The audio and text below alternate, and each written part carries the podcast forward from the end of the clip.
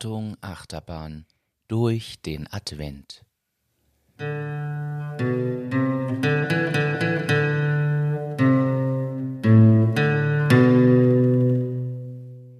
Martin spielt hier eine traumhafte Melodie auf der Gitarre.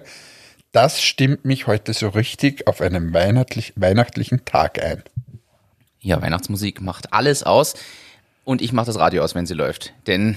Du hältst es nicht mehr aus, wenn Last Christmas läuft. Ich kann dir aber geile Sachen zu Last Christmas sagen. Habe ich dir gegoogelt. Äh, und zwar, rate mal. Es ist ja so, dass Last Christmas von George Michael geschrieben wurde. Ähm, und der hat es dann auch äh, gesungen.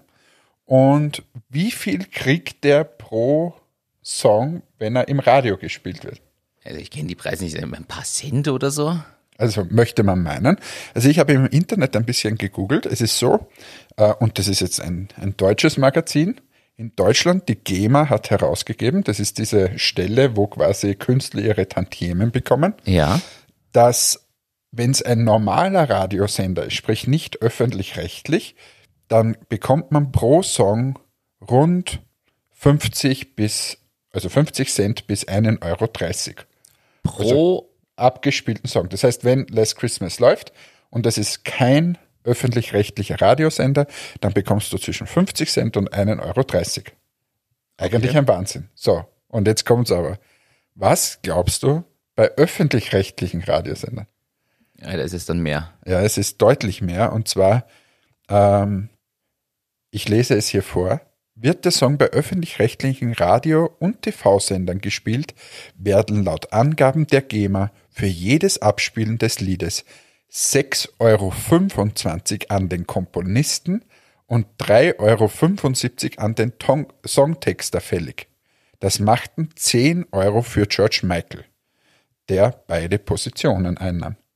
10 Euro. 10 Euro pro abgespieltem. Und jetzt überleg mal, wie oft das gespielt wird. Das wird ja pro Radiosender am Tag, sagen wir, dreimal oder viermal Sicher sogar. abgespielt in dieser Zeit. Ja, und ähm, weltweit kamen so bis zum Tod von George Michael, äh, der ja 2016 äh, gestorben ist, äh, über 288 Millionen zusammen.